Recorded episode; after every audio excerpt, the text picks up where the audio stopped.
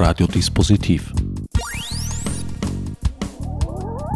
Die Sendung im Programmfenster. Willkommen bei Radiodispositiv. Für die heutige Sendung habe ich mich bei der Leiterin der österreichischen Datenschutzbehörde Andrea Jelinek eingeladen. Andrea, du leitest die Behörde, seit sie eine solche ist. Vorher war sie ja die Datenschutzkommission. Wie lange ist das jetzt her? Das ist jetzt genau fünfeinhalb Jahre. Seit 01.01.2014 ist die Datenschutzbehörde als solche existent. Die Kommission wurde ja bereits in den 70er Jahren, in den 1970er Jahren ins Leben gerufen, wenn ich nicht irre. Die Geschichte des Datenschutzes in Österreich ist eine lange. Es gibt seit 41 Jahren in Österreich ein Datenschutzgesetz. Das Datenschutzgesetz 1978 war eines der ersten weltweit, ähm, wurde dann durch das Datenschutzgesetz 2000 letztlich abgelöst. Dazwischen gab es einige Novellen und seit Mai 2018 haben wir ein novelliertes Datenschutzgesetz, das jetzt nur noch Datenschutzgesetz heißt, aber noch immer fußt auf dem Datenschutzgesetz 2000. Und dazu kam auch bereits vor längerer Zeit die Regelung auf EU-Ebene. Ja, die Datenschutzrichtlinie gibt es seit 1995 und äh, Seit 1995 gibt es damit auch Datenschutzregeln, allerdings nur in Richtlinienform auf europäischer Ebene. Die Unterscheidung zwischen Richtlinie und Verordnung im europäischen Recht heißt, dass eine Richtlinie jeweils in nationalstaatliches Recht umzusetzen ist, während eine Verordnung unmittelbar anwendbares Recht ist. Dafür sind natürlich auch oft Adaptionen in den nationalen Gesetzeswerken notwendig, um sie kompatibel zu machen mit der Verordnung. Die nationalen Gesetze wurden in Österreich und in fast allen EU-Mitgliedstaaten, eigentlich EWR-Mitgliedstaaten, angepasst. Die jeweiligen Materiengesetze wurden dann von den jeweiligen äh, zuständigen Ministerien angepasst. Unabhängig davon wurde das Datenschutzgesetz novelliert, da die Datenschutzgrundverordnung, die ja mit 25. Mai 2018 in Geltung getreten ist, für die nationalen Gesetzgeber einige Öffnungsklauseln gelassen hat und diese Öffnungsklauseln konnte dann der nationale Gesetzgeber füllen oder auch nicht. Österreich hat nicht in besonders großem Ausmaß davon Gebrauch gemacht, im Gegensatz zu Deutschland zum Beispiel. Auf der einen Seite, auf der anderen Seite hat Österreich ja einige Änderungen vorgenommen, die eigentlich nicht der DSGVO entsprechen. Dazu zählen in meiner Wahrnehmung Ausnahmen für Behörden. Äh, wenn du damit ansprichst, dass Behörden oder öffentliche Stellen keinen Geldstrafen unterworfen werden sind in Österreich, dann kann ich dazu nur sagen, dass diese Möglichkeit offen gelassen wurde in der Datenschutzgrundverordnung. Österreich hat sich für diesen Weg entschieden, äh, öffentliche Stellen nicht äh, dem Strafregime zu unterwerfen, dem Geldstrafenregime zu unterwerfen. Das ist also konform mit der DSGVO? Ich denke, dass diese Möglichkeit mit der Öffnungsklausel in der DSGVO kompatibel ist. Damit sind in Österreich also Geldstrafen für Behörden ausgeschlossen, sofern das nicht beim EuGH bestritten wird? So wie es aussieht, ja. Allerdings glaube ich nicht, äh, dass es besonders sinnvoll ist, öffentliche Stellen mit Geldstrafen zu belegen. Die Vergangenheit hat gezeigt, dass öffentliche Stellen sich sehr wohl an jene Auflagen und Bescheide der Behörde halten, auch schon an Bescheide der Kommission gehalten haben, wenn gegen sie entschieden wurde und wird.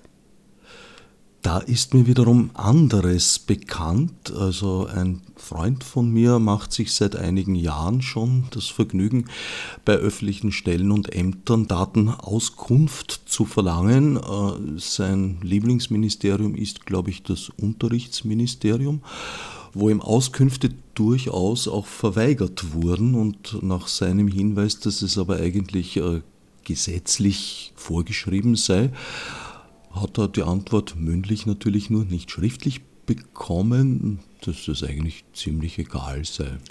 Also so ist das nicht. Äh, dein Freund kann sich natürlich jederzeit, wenn ihm diese Auskunft verweigert wurde oder auch keine Antwort bekommen hat auf seine Auskunftsanfrage bei uns, bei der Datenschutzbehörde beschweren und wir führen dann ein ganz normales Beschwerdeverfahren. Es heißt ja nicht, äh, wenn eine öffentliche Stelle keiner Geldstrafe unterworfen ist, dass keine Verfahren gegen öffentliche Stellen geführt wird. Natürlich sind in der Vergangenheit, in der Gegenwart und werden auch in der Zukunft Verfahren gegen öffentliche Stellen geführt, selbstverständlich. Und in diesem Verfahren bekommt der Beschwerdeführer genauso oft Recht, wie er nicht Recht bekommt. Und dass die jeweilige öffentliche Stelle, sei es jetzt im Ministerium, eine Gemeinde, wer auch immer, die äh, als öffentliche Stelle fungiert, äh, hat sich dann an diesen Bescheid zu halten. Aber es gibt keine Möglichkeit, Sanktionen zu setzen. Die Möglichkeit der Sanktionen darf man nicht so überschätzen, wie das, äh, wie das vielleicht manchmal getan wird. Was uns ganz wichtig ist, ist, dass jemand äh, konform geht und konform agiert mit der Datenschutzgrundverordnung. Und wenn sich eine öffentliche Stelle nicht konform verhält, haben wir auch natürlich die Möglichkeit, das kundzumachen. Erstens einmal können wir die Bescheide nicht nur ins Rechtsinformationssystem stellen, sondern tun das natürlich auch mit Regelmäßigkeit, wenn diese äh, Entscheidungen abweichen von der bisherigen Rechtsprechung der Behörde oder neue Entscheidungen sind. Das ist das eine. Und das zweite ist, äh, jene Beschwerdeführer, die Recht bekommen, haben immer oder recht oft ein gerüttelt Maß an Interesse, dass die Öffentlichkeit davon erfährt, dass sie Recht bekommen haben im Verhältnis zu einer öffentlichen Stelle. Also ich habe da keine Sorge, dass die öffentlichen Stellen sich nicht letztlich dann Bescheid oder entscheidungskonform verhalten. Wenn die öffentliche Stelle einen Bescheid erhalten hat, der gegen sie ausgegangen ist, haben sie natürlich auch, wie jeder Beschwerdeführer, das Recht, äh, eine Beschwerde vor dem Bundesverwaltungsgericht zu machen. Das wird teilweise auch gemacht. Äh, ganz gleich, ob jetzt vom Beschwerdeführer oder Beschwerdegegner. Aber es ist nicht so, dass äh, eine öffentliche Stelle einen Freibrief hätte, sich nicht datenschutzkonform zu verhalten. Ganz im Gegenteil. Wie ist die Disziplin in dieser Hinsicht in deiner Wahrnehmung?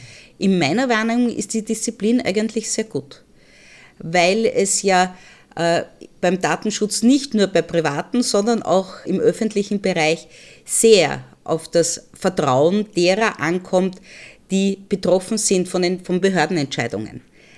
Das heißt, wenn man mit den Daten seiner Kunden, ganz gleich, ob das jetzt im öffentlichen oder privaten Bereich ist, nicht ordnungsgemäß umgeht, hat man sehr schnell die Reputation verspielt. Und äh, es gibt kein Ministerium, das gern Reputation verspielt. Mit der DSGVO hat die Datenschutzbehörde erstmals die Möglichkeit bekommen, selbst Strafen zu verhängen. Ja. Hat sich dadurch etwas geändert? Äh, der Aufgabenbereich der Datenschutzbehörde hat sich dadurch erweitert. Das ist das eine. Äh, die Strafkompetenz haben ja vor der DSGVO die Bezirksverwaltungsbehörden gehabt. Die haben ihre offenen Verfahren an uns mit 25. Mai 2018 abgetreten durch die Möglichkeit der Führung von Verwaltungsstrafverfahren haben wir natürlich innerhalb der Behörde umstrukturiert, denn niemand, der ein Administrativverfahren führt, führt dann auch zeitgleich oder danach eigentlich ein Verwaltungsstrafverfahren.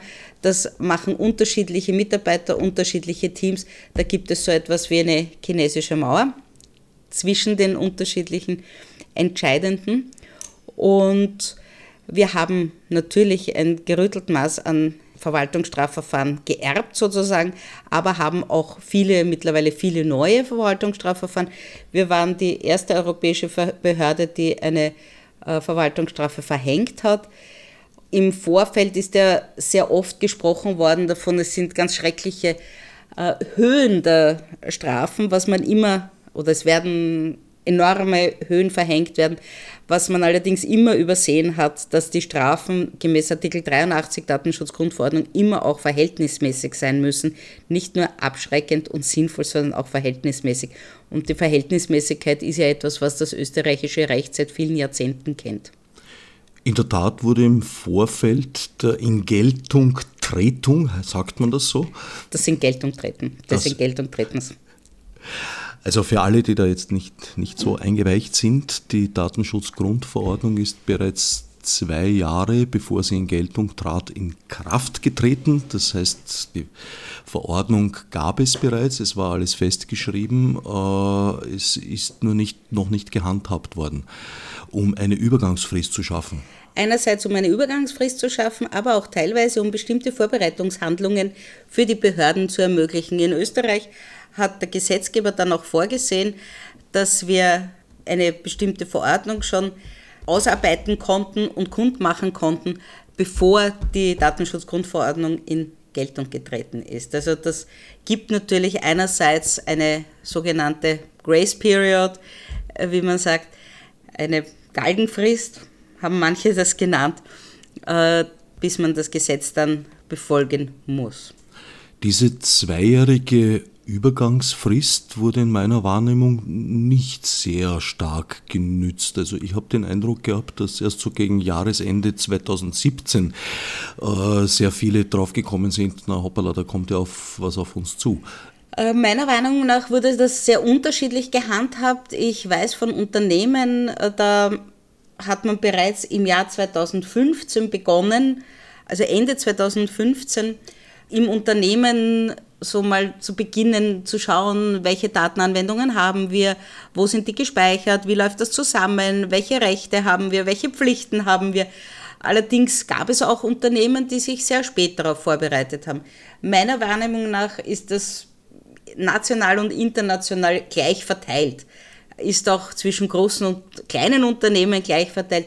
Öffentliche Hand hat sich meines Erachtens sehr gut vorbereitet, nicht nur in Österreich, auch in anderen Ländern.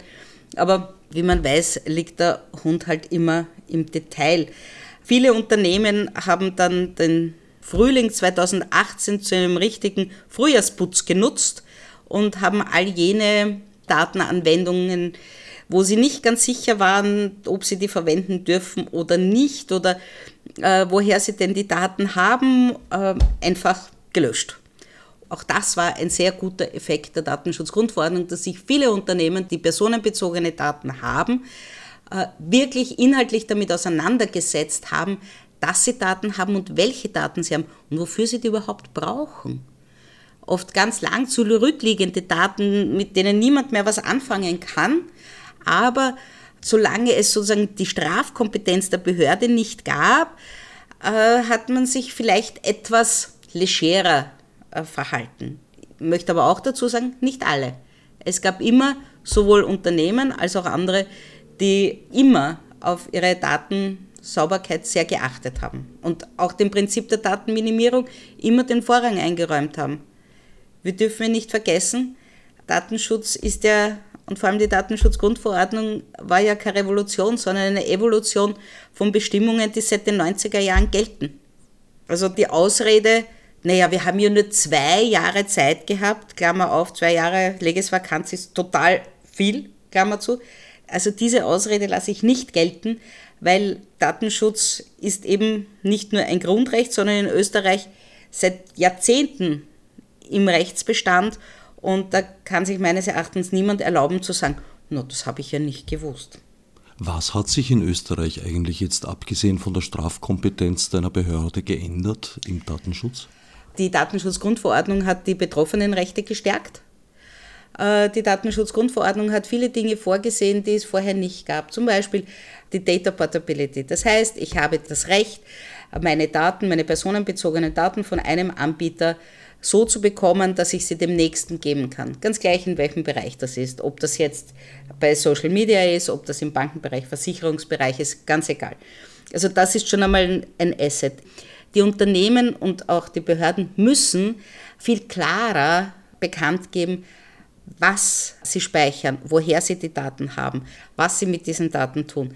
All diese Grundsätze der Datenschutzgrundverordnung sind sehr klar und äh, haben auch dazu geführt, dass die, die Klarheit in der Ausdrucksweise, die man ja zu Recht immer wieder bekrittelt hat, dass Unternehmen halt alles immer nur in Zweipunktschrift äh, bekannt geben und die Datenschutzerklärungen sehr lang sind und unverständlich sind. Das hat schon dazu geführt, dass die Erklärungen mittlerweile einfacher sind, nicht unbedingt kürzer.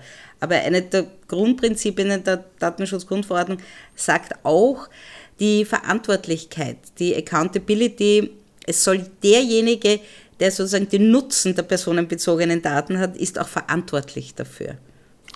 Wie weit gehen die Bestimmungen der DSGVO in den Privatbereich hinein? Ist der E-Mail-Client betroffen von Privatpersonen und das Adressverzeichnis davon?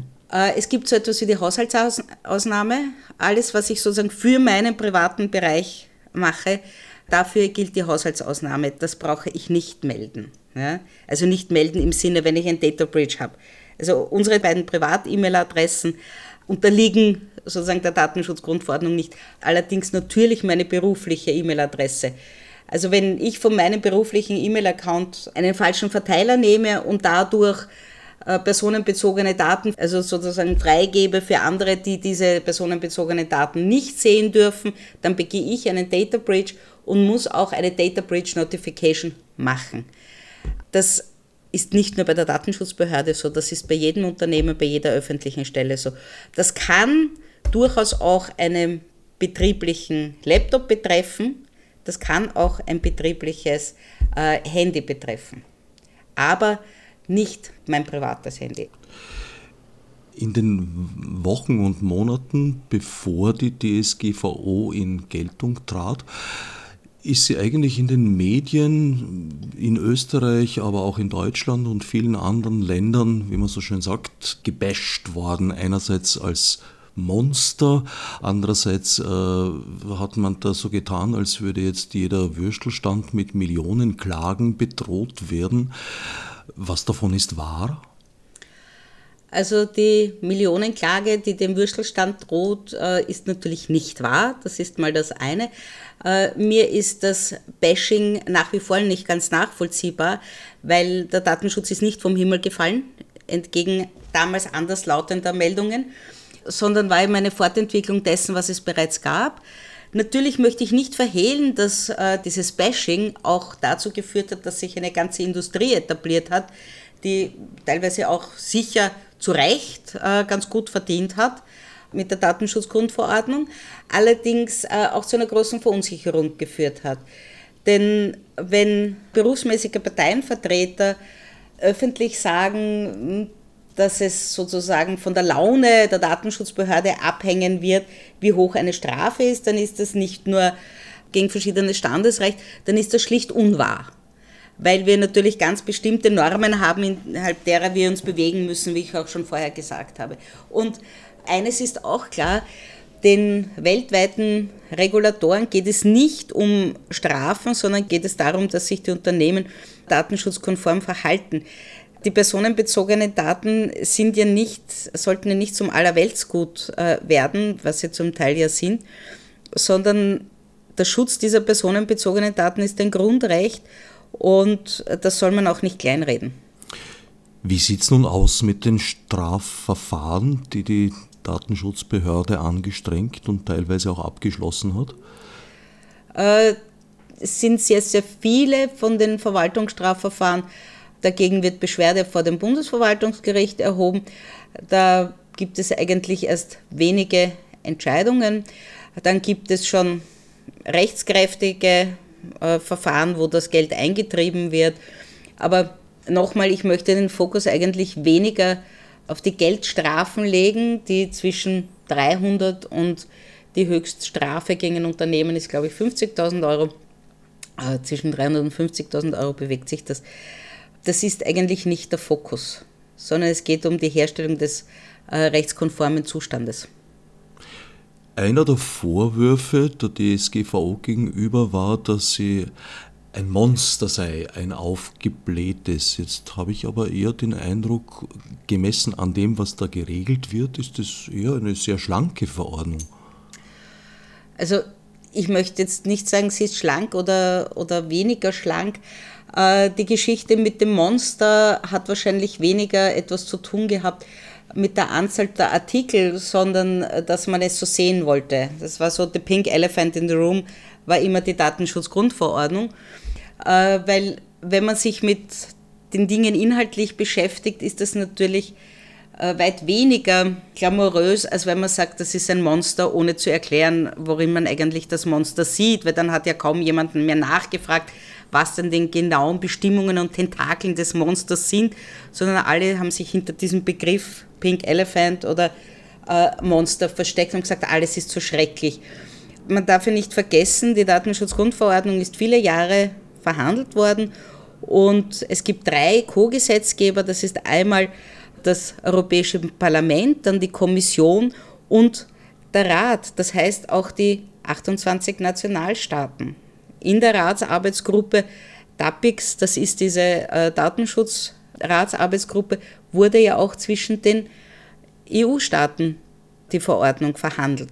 Also es ist auch für die einzelnen Nationalstaaten oder für die Regierungen der einzelnen Nationalstaaten äh, keine Überraschung gewesen, was da drin steht. Was viele Politiker nicht daran gehindert hat, so zu tun, als sei es eine. Aber du weißt ja, jeder hat einen anderen Job. Und manche schreiben sich ihre Job Description gerne fliegend um. Ein weiterer Vorwurf war die Rechtsunsicherheit, weil eben auch argumentiert wurde, dass vieles nicht ausreichend ausformuliert sei. Ich habe vorhin schon gesagt, äh, dieses Gesetz ist wie eigentlich jedes Gesetz, ganz gleich, ob auf nationalstaatlicher Ebene oder auf internationaler Ebene, ein Kompromiss. Und es haben sehr, sehr viele Menschen natürlich daran mitgearbeitet. Das ist das eine. Das zweite ist, bei jedem neuen Gesetz, ganz gleich, ob das auch wieder national oder international ist, gibt es natürlich Gesetzesbegriffe, die manche als unklaren Gesetzesbegriff oder als nicht genau definiert erachten. Und letztlich kommt es dann auf die Auslegung durch die Gerichte, in diesem Fall durch den EuGH, letztendlich an, wie bestimmte Begriffe äh, auszulegen sein werden. Abgesehen davon bietet das Europäische Datenschutzboard mittlerweile über 20 Guidelines an, wie sie bestimmte Normen der Datenschutzgrundverordnung verstehen. Das Board setzt sich zusammen aus den 28 äh, unabhängigen Datenschutzbehörden der EU-Staaten und der drei EWR-Staaten plus dem Europäischen Datenschutzbeauftragten und gemeinsam versuchen wir, jene zu unterstützen, die immer wieder diese Rechtssicherheit einfordern, indem wir Guidelines zu bestimmten Themenbereichen erstellen, die auch auf der Website des Datenschutzboards abzurufen sind. Aber es gibt halt Bereiche, die den Gerichten sozusagen zur Fertigstellung überantwortet wurden. Alle Bereiche können von Gerichten auch noch ganz genau ausgelegt werden. Natürlich auch jene, die schon durch Guidelines äh, besser abgesichert zu sein scheinen. Aber das ist kein Spezifikum des Datenschutzrechts, das ist ganz normal, das ist bei jeder neuen Gesetzesbestimmung so. Wäre es nicht so, dann bräuchten wir ja schon viele Jahre keine Höchstgerichte mehr. Und Gott sei Dank gibt es sie. Ein weiterer Punkt ist aus meiner Sicht, dass es ja um eine Materie geht, die sehr schnelllebig ist, wo die Entwicklung noch längst nicht abgeschlossen ist. Es ist nicht absehbar, in welche Richtung sie sich bewegen wird. Und die Gesetzgebungsverfahren auf EU-Ebene sind jetzt eher doch, sagen wir mal, etwas langsam und höchst aufwendig. Ist das vielleicht auch ein Vorteil, dass die Gerichte da schneller agieren können und sich an die Gegebenheiten anpassen? Äh, ich bewerte das äh, jetzt ganz bestimmt nicht. Ich denke, der Gesetzgeber hat eine andere Aufgabe als die Gerichte und diesen unterschiedlichen Aufgaben kommen sowohl die Gerichte als auch der Gesetzgeber nach. Die Datenschutzbehörden haben jetzt einerseits die Aufgabe, Beschwerden entgegenzunehmen von Privatpersonen, von Firmen, auch anderen Behörden, aber sie werden auch selbst tätig. Wie hat sich das im Fall der österreichischen Datenschutzbehörde abgespielt? Wie viele Fälle habt ihr begonnen von selbst zu prüfen in etwa? Wie viele sind an euch herangetragen worden? Äh, wir haben, wir haben immer schon, auch vor der Datenschutzgrundverordnung, aus eigenem Verfahren geführt. Also das ist kein Novum äh, der Datenschutzgrundverordnung. Wir hatten im Jahr 2017 93 amtswegige Prüfverfahren und im Jahr 2018 129 amtswegige Prüfverfahren und haben heuer im Halbjahr fast 80 zusätzliche amtswegige Prüfverfahren eingeleitet. Wie viele davon sind noch laufend? Wie viele sind abgeschlossen in etwa? Im Jahr 2018 wurden 95 abgeschlossen, von dem damals 129. Wie viele jetzt äh, aus dem Jahr 2019 abgeschlossen sind, kann ich dem Moment nicht auswendig sagen. Da müsste ich ins Büro fahren. Was waren vor allem die Gegenstände der Verfahren? Teilweise zu einem amtsgegen Prüfverfahren kommt es entweder, wenn die Behörde aus eigenem einen Missstand vermutet und dieses Verfahren dann einleitet und führt, oder wenn jemand an und für sich ein Beschwerdeverfahren gerne hätte, aber nicht aufscheinen möchte. Wenn sich jemand beschwert darüber, der Herr X, die Frau Y hat eine Videoüberwachung und diese Videoüberwachung geht direkt auf mein Grundstück, aber nicht möchte, dass der Herr X oder die Frau Y weiß, dass der Nachbar sich beschwert erachtet, dann führen wir wenn wir der Meinung sind, das könnte, das könnte sinnvoll sein, auch so ein amtsägiges Verfahren. Allerdings bekommt dann derjenige, der den Anstoß sozusagen gegeben hat, keine Auskunft mehr, weder über den Verfahrensstand noch über den Ausgang des Verfahrens. Also wenn man sich selbst nicht involvieren möchte, kann man durchaus auch ein amtswägiges Verfahren anregen, hat aber dann natürlich auch keine Parteirechte. Der Ausgang von Verfahren wird nicht veröffentlicht? Äh, wir führen unsere Verfahren mit den Beschwerdeführern und Beschwerdegegnern und wenn der Ausgang eines Verfahrens veröffentlicht wird, werden Beschwerdeführer und Beschwerdegegner anonymisiert und die Entscheidungen werden nur dann veröffentlicht, in der Regel, wenn sie, äh, wenn sie rechtskräftig sind und wenn sie entweder von der ständigen Rechtsprechung abweichen oder eine neue Rechtsprechung beinhalten. Das ist im Gegensatz zu den Urteilen des Bundesverwaltungsgerichts, da wird jede Entscheidung veröffentlicht, allerdings auch anonymisiert. Du hast jetzt explizit erwähnt, die Videoüberwachung, das ist wahrscheinlich ein großer Anteil an den Beschwerden. Was für Themen gibt es sonst? Was für Bereiche? Geheimnisschutz. Geheimnisschutz ist eigentlich der, der, zweitgrößte, der zweitgrößte Bereich. Äh, dann gibt es viele, gibt es viele Beschwerden wegen Auskunft, wegen mangelnder Auskunftserteilung. Und das ist so, das hält sich so etwa die Waage. Das sind die meisten. Wie viele Geldstrafen wurden ausgesprochen? In etwa 20 Verwaltungsstrafen. Und was war der höchste Strafrahmen? 50.000 Euro. Das war für eine Firma. Das war für ein Unternehmen. Die höchste Verwaltungsstrafe für eine natürliche Person waren 11.000 Euro. Ist aber nicht rechtskräftig. In welchem Zusammenhang ist das, hat das stattgefunden? Wir führen unsere Verfahren mit den Beschwerdeführern und Beschwerdegegnern, ist mhm. aber am letzten Wochenende äh, durch alle Medien gegeistert. Die ersten Beschwerden wurden gleich vorgebracht, wenige Stunden oder sogar Minuten nur, nachdem die DSGVO in Österreich in Geltung getreten ist, und zwar von Neub und Max Schrems. Äh, diese Verfahren sind nach wie vor anhängig. Das sind internationale Verfahren, äh, die werden von der federführenden Aufsichtsbehörde in Irland geführt. Und sobald es da äh, nach dem Parteiengehör einen Entwurf gibt, werden jene Aufsichtsbehörden, die auch betroffene Aufsichtsbehörden sind, da ist auch die österreichische Aufsichtsbehörde natürlich eine davon, Stellung nehmen zu dem Entwurf der irischen Kollegen und dann werden wir sehen, ob wir einer Meinung sind oder nicht und dann werden wir sehen, wie das weitergeht. Das zählt ja zu den Neuerungen, die mit der DSGVO gekommen ja. sind, die Möglichkeit, dass man sich die Behörde aussuchen kann. Nein, die Behörde kann man sich nicht aussuchen. Du hast die Möglichkeit, dass du bei deiner sozusagen Heimatbehörde die Beschwerde einbringst und Früher musstest du laufen und jetzt läuft die Behörde für dich. Das heißt, diese Beschwerde wird an die federführende Aufsichtsbehörde weitergeschickt. Diese federführende Aufsichtsbehörde muss aber zuerst einmal bestimmt werden und wird dadurch bestimmt, dass ein multinationales Unternehmen in einem der EU-Staaten seine Hauptniederlassung hat. Und Wenn dann klar ist, welche Datenschutzbehörde zuständig ist, dann ist diese Datenschutzbehörde die federführende Aufsichtsbehörde. In vielen Fällen großer internationaler Konzerne ist das die irische Datenschutzbehörde. Dieser erste Fall, das kann ich auch sagen, weil NOYB das ja auch auf ihrer Website gestellt hat, äh, betrifft Facebook und die Zustimmung. Und Facebook hat die Hauptniederlassung des Unternehmens für Europa in Irland, deswegen macht das die irische Datenschutzbehörde.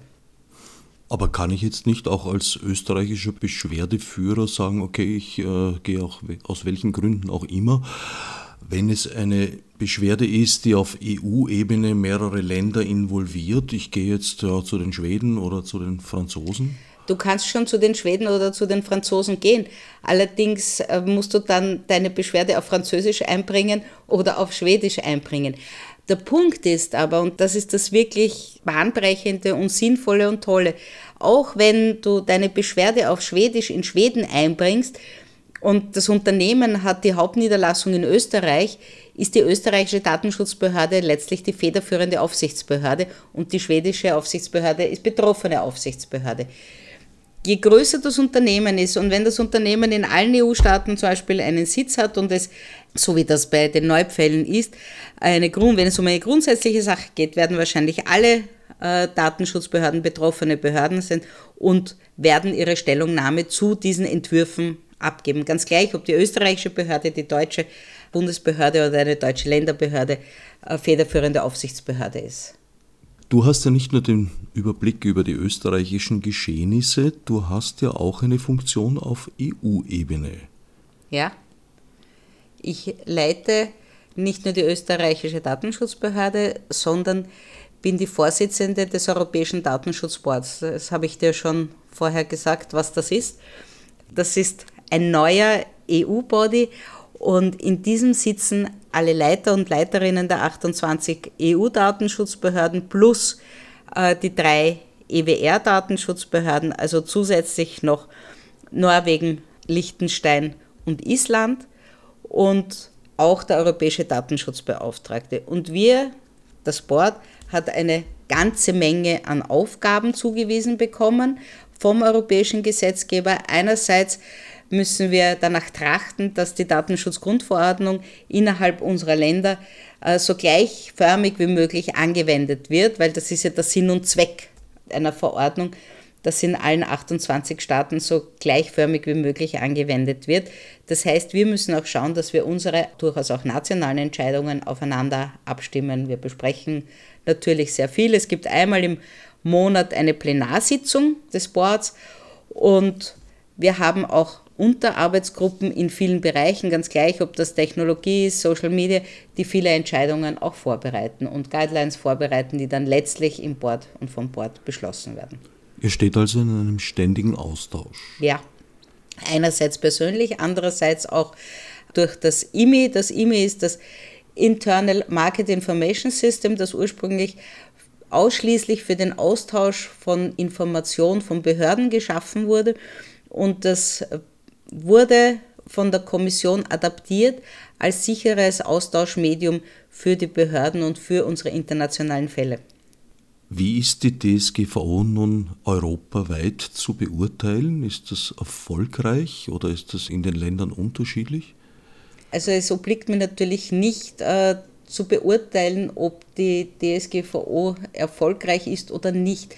Ich glaube, was ganz wichtig ist zu sagen, ist, durch die Datenschutzgrundverordnung hat Europa wirklich einen Meilenstein gesetzt und das weltweite Interesse für die Bestimmungen der Datenschutzgrundverordnung ist nicht nur deswegen gegeben, weil man sich, wenn man in Europa als internationales Unternehmen erfolgreich sein möchte, an die Datenschutzgrundverordnung halten muss, sondern weil es sinnvoll ist, wenn man sich schon sozusagen schon in Europa an die Normen, an bestimmte Normen zu halten, diese Normen auch weltweit ein bisschen anzupassen. Wenn ich sage ein bisschen anzupassen, ist das eine Untertreibung, denn es gibt ja Adäquanzentscheidungen, zum Beispiel eine gegenseitige Adäquanzentscheidung mit Japan, dass einerseits das europäische Datenschutzrecht und andererseits das japanische für Übermittlung personenbezogener Daten als adäquat angesehen wird. Das ist natürlich ein Meilenstein gewesen, als diese Adäquanzentscheidung getroffen wurde, denn Japan wollte diesen Datenaustausch mit Europa haben und hat sogar die eigenen Gesetze geändert und angepasst und Novellen gemacht, damit das möglich ist, dass das japanische Datenschutzrecht adäquat ist, dass das Standard adäquat ist und das ist schon ein großer Erfolg. In Amerika kann man sagen, Data Protection goes mainstream. Die US-Bürger haben in den letzten eineinhalb Jahren natürlich auch befeuert durch viele Skandale, ich sage nur als Stichwort Cambridge Analytica, sind sie draufgekommen, dass ihre personenbezogenen Daten nicht nur ein wertvolles Handelsgut sind, sondern dass sie ihnen auch etwas wert sind, nämlich selbst, und dass es ihnen wichtig ist, wie mit ihren personenbezogenen Daten umgegangen wird. Und es wird ja in Amerika auch schon seit mehr als einem Jahr darüber diskutiert, ob man nicht doch vielleicht ein allumfassendes Datenschutzgesetz machen soll, weil es gibt einige Bundesstaaten, die haben Datenschutzgesetze, andere haben Konsumentenschutzgesetze, dann gibt es einige Sektoren, wo es Gesetze gibt. Und die großen Unternehmen finden das natürlich nicht sehr hilfreich, wenn sie jetzt zusätzlich zur Datenschutzgrundverordnung noch vielleicht 50 Einzelgesetze äh, beachten müssen. Also eigentlich wäre eine globale Regelung anzustreben. Äh, Global Alignment äh, wäre natürlich etwas sehr, sehr Wünschenswertes. Wobei ich nicht sage, dass One Size Fits All ist. Also die Datenschutzgrundverordnung kann man sicher nicht und soll man auch sicher nicht über andere Rechtsordnungen so drüber stülpen. Aber wenn ich die, die wesentlichen Bereiche der Datenschutzgrundverordnung nehme und sie einfüge in das jeweilige verfassungsrechtliche Gefüge, dann bin ich schon auf der sicheren Seite. Also die DSGVO wird so etwas wie ein Vorbild für weitere Regelungen? Äh, kann man schon sagen, dass es in manchen Bereichen als Role Model gesehen wird. Das heißt nicht, dass ein Copy-and-Paste-Ansatz unbedingt der ist, der wünschenswert ist, sondern jeder Staat muss nach seinen Grundsätzen handeln. Allerdings äh, das Konzept der, der Grundrechte ist ja eines, das sehr unterstreichenswert und wünschenswert ist. Was sehr unterschiedlich ist in den einzelnen Ländern, ist die Ausstattung der Datenschutzbehörden. Österreich ist da jetzt nicht besonders gesegnet. Also da gibt es Länder, die haben weit größere Apparate. Ist die österreichische Datenschutzbehörde angesichts der durch die DSGVO ausgeweiteten Aufgaben adäquat ausgestattet? Ich möchte nur eine, eine Zahl nennen. Die Beschwerden haben sich zwischen 25. Mai 2018 und 25. Mai 2019 verzehnfacht. Der Personalstand der Datenschutzbehörde hat sich nicht verzehnfacht. Äh, das hätte ich auch gar nicht angenommen oder gefordert. Wir haben im Sommer 2018 äh, sechs Planstellen mehr dazu bekommen. Äh, das sind Juristenplanstellen. Diese Kolleginnen und Kollegen sind natürlich äh, sofort eingeschult worden und arbeiten, so wie alle anderen, zügig daran, der Beschwerdeflut Herr zu werden. Es ist allerdings kein Geheimnis, dass äh, die personelle Ausstattung mit den Aufgaben derzeit nicht mithalten kann. Also wir haben natürlich mittlerweile auch Rückstände bei den Entscheidungen. Das ist aber auch den politischen Entscheidungsträgern bekannt. Das heißt, da wächst eine Lawine von offenen Verfahren bzw. von Anträgen, Beschwerden, die noch nicht geprüft sind, heran? Nein, es wächst keine Lawine heran. Ich habe schon gesagt, wir sind dabei, die Verfahren zügig zu führen und abzuarbeiten. Allerdings äh, ist natürlich klar, dass wenn sich die Beschwerdeanzahl verzehnfacht hat, dass es da zu Rückständen kommen wird auch schon kommt. Allerdings ist das nicht so gefährlich, dass man sagt, die Behörde ist arbeitsunfähig oder die, dass die Behörde an ihre Grenzen stößt. Allerdings die Personen, die arbeiten, stößen teilweise an ihre Grenzen. Was bedeutet das? Dass ich sehr nachhaltig an mehreren Stellen seit geraumer Zeit deponiert habe und deponiere, dass wir mehr Personal brauchen. Durch die jetzige Situation, da wir ja im Herbst erst oder da wir im Herbst schon Neuwahlen haben, äh, wird sich natürlich die Budgeterstellung verzögern. Ins Frühjahr hinein werden sich natürlich auch die Verhandlungen über das Personal verzögern. Das weiß ich. Äh, nichtsdestotrotz werde ich nicht müde zu sagen, dass wir mehr Personal brauchen. Welche ist die am besten ausgestattete Datenschutzbehörde in Europa? Äh, das kommt immer darauf an, welche Zusatzaufgaben Behörden noch haben. Manche Behörden sind ja auch zuständig für die Informationsfreiheit in Europa. Das meiste Personal hat mit Sicherheit die britische Behörde. Über 600 Mitarbeiterinnen und Mitarbeiter sind allerdings auch für die Informationsfreiheit zuständig. Informationsfreiheit, für die ist in Österreich, glaube ich, niemand so richtig zuständig, abgesehen vom Forum für Informationsfreiheit. Wie du weißt, gibt und gab es immer wieder Gesetzesinitiativen. Initiativen, über die es noch nicht hinausgekommen ist.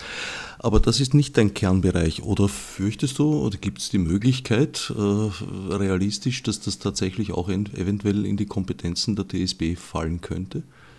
Also grundsätzlich fürchte ich mich aber nicht vor irgendeiner Kompetenz. Das ist der erste Punkt. Und der zweite Punkt ist, es ist immer eine Frage äh, der Logistik und vor allem des Gesetzgebers, wem der Gesetzgeber Kompetenz zuschreibt in einem bestimmten Bereich. Anders gefragt, würdest du dich dafür interessieren, diese Agenten zu übernehmen? Die Vollziehung vollzieht und der Gesetzgeber schreibt die Gesetze und beschließt sie vor allem. Also es werde kein besonderes Anliegen? Das ist nicht die Frage. Es ist einfach eine unterschiedliche Zuständigkeit. Wenn die Datenschutzbehörde diese Kompetenz zugeschrieben bekommt, wird die Datenschutzbehörde ihrer Aufgabe gerecht werden. Würdest du unter dem Strich die DSGVO als eine Erfolgsgeschichte sehen? Ja, unbedingt. Ich sehe sie schon deshalb als Erfolgsgeschichte, weil das Bewusstsein der Menschen für ihr Grundrecht auf äh, Privatheit, auf ihr Grundrecht auf Datenschutz äh, geschärft wurde. Man sieht es ja auch an der Beschwerdeanzahl. Den Menschen ist es nicht egal, was mit ihren personenbezogenen Daten passiert. Es ist ihnen ganz wichtig, sie schauen ganz genau hin und ich glaube, dass das einer der größten äh, Erfolge der Datenschutzgrundverordnung ist, dass der Datenschutz aus dem Nerd-Eck herausgeholt wurde und ganz normal in den Alltag der Menschen Eingang gefunden hat, so wie es auch richtig ist weil es auch wichtig ist. Das Thema ist wichtig und diesem Thema wird jetzt diese Wichtigkeit auch zugeschrieben. Es wird auch langsam begriffen, dass in Daten unter Umständen auch Gefahren lauern können, wenn sie in die falschen Hände geraten. Und genau das ist eigentlich äh, schwer zu garantieren, dass es nicht passiert, weil Hacks sind halt immer und überall möglich. Wie beurteilst du in diesem Licht zum Beispiel die Erfassung von Gesundheitsdaten und den Austausch etc.? Unabhängig von Gesundheitsdaten, die ja dazu noch besonders sensible Daten sind, äh, ist es immer ganz, ganz wichtig, dass die Datensicherheit gewährleistet ist. Da ist jeder Datenverarbeiter und jeder für Daten Verantwortliche aufgerufen, diese Datensicherheit zu gewährleisten. So wie du richtig sagst, ein Hack ist immer möglich, aber es ist die Frage, versperre ich meine Eingangstüre oder lasse ich sie offen? Wenn ich meine Eingangstüre so versperre, wie es State of the Art ist, und dann einen Hack oder einen Breach äh, ordnungsgemäß melde, einerseits bei der Behörde und wenn erforderlich auch bei den Betroffenen, äh, dann wird ein Verfahren geführt das äh, in der Regel auch positiv enden kann. Wenn ich die Türe allerdings offen lasse und ich weder die Behörde informiere noch die Betroffenen oder auch eines von den beiden, obwohl ich es müsste, auslasse, dann kann ich auch äh, mit einer massiven Geldstrafe rechnen. Das heißt, Datensicherheit ist etwas, was auch in der Datenschutzgrundverordnung ein ganz wertvolles und hochgehaltenes Gut ist. Und als datenschutzrechtlich Verantwortlicher ist es auch in meiner Verpflichtung, für diese Datensicherheit Gewähr zu leisten. Würdest du sagen, dass die in Österreich zur Anwendung kommenden Standards ausreichend sind?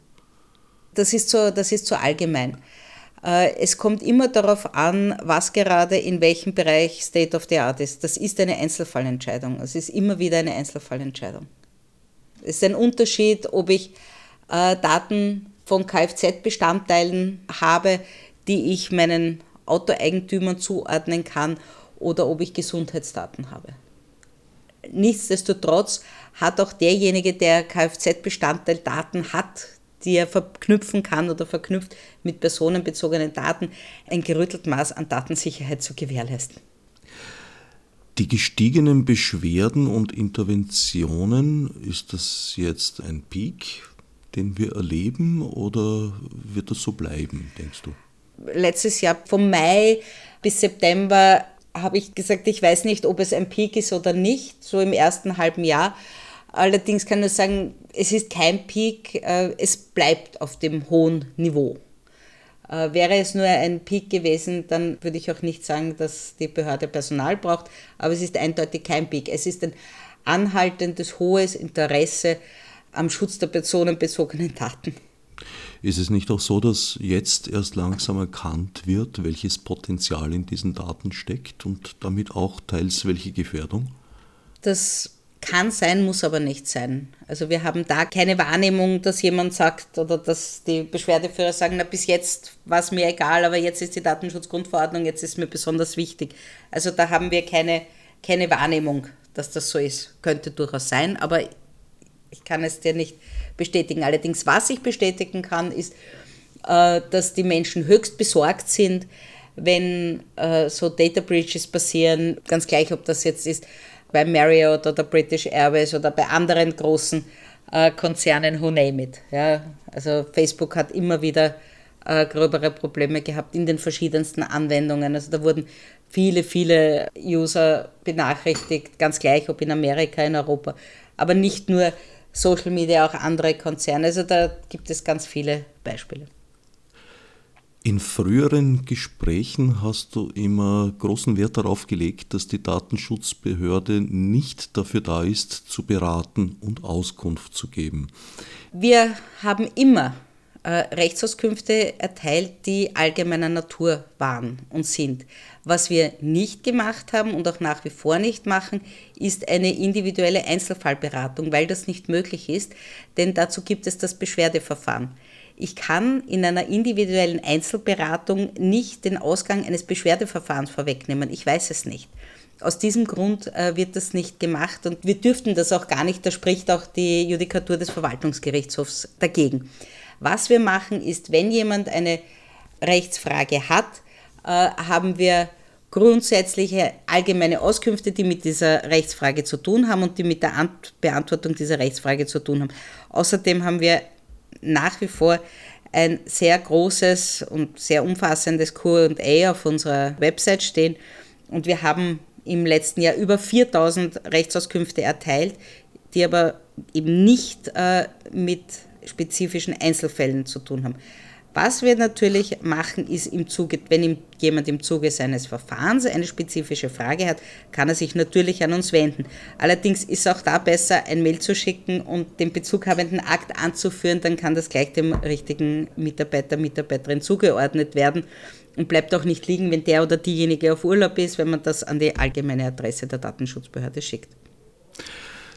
Zum Schluss eine zukunftsgerichtete Frage. Wie soll es weitergehen? Was würdest du dir wünschen, um den Umgang mit Daten, mit personenbezogenen Daten im Besonderen, sicherer zu gestalten und auch transparenter? Ich würde mir mal wünschen, dass die Normen der Datenschutzgrundverordnung eingehalten werden.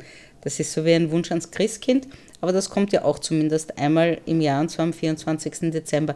Nein, aber um, um ernst zu bleiben, äh, dass das Bewusstsein für das Grundrecht auf den Schutz personenbezogener Daten aufrecht bleibt und wächst, dass sowohl öffentliche als auch private und vor allem auch natürlich große und auch kleine Unternehmen sich bewusst sind, dass sie eine große Verantwortung haben, wenn sie die personenbezogenen Daten ihrer Nutzer oder ihrer Kunden und Kundinnen verwenden und dass sie dafür nicht nur eine taugliche Rechtsgrundlage brauchen, sondern dass es auch ein ethisches Konzept geben sollte, das hinter dem Nutzen und der Nutzung äh, der Daten steht und natürlich das Regelwerk der Datenschutzgrundverordnung einzuhalten ist.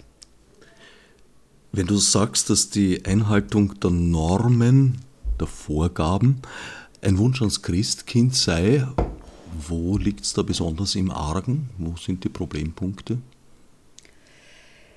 Ich glaube, dass es nach wie vor dieser Wunsch ja, einer Regulierungsbehörde so ist, dass, sie, dass ich mir natürlich wünsche, dass alle Normen eingehalten werden, auch jene, die vielleicht für manche nicht so wichtig erscheinen. Allerdings im Zusammenspiel ist jede Norm wichtig. Und deswegen glaube ich, ist es ein Wunsch ans Christkind, weil es werden ja auch nicht alle Normen der Straßenverkehrsordnung eingehalten, selbst wenn sie ganz einfach einzuhalten wären. Jedenfalls nicht immer. Jedenfalls nicht immer. Die Analogie gefällt mir, weil auch bei der Datenschutzgrundverordnung kommt mir manches ein bisschen vor wie eine rote Kreuzung um zwei in der Früh. Eine rote Kreuzung ist dennoch eine rote Kreuzung. Das wollen wir uns ins Stammbuch schreiben. Ich danke Andrea Jelinek, Leiterin der österreichischen Datenschutzbehörde, für das Gespräch. Gerne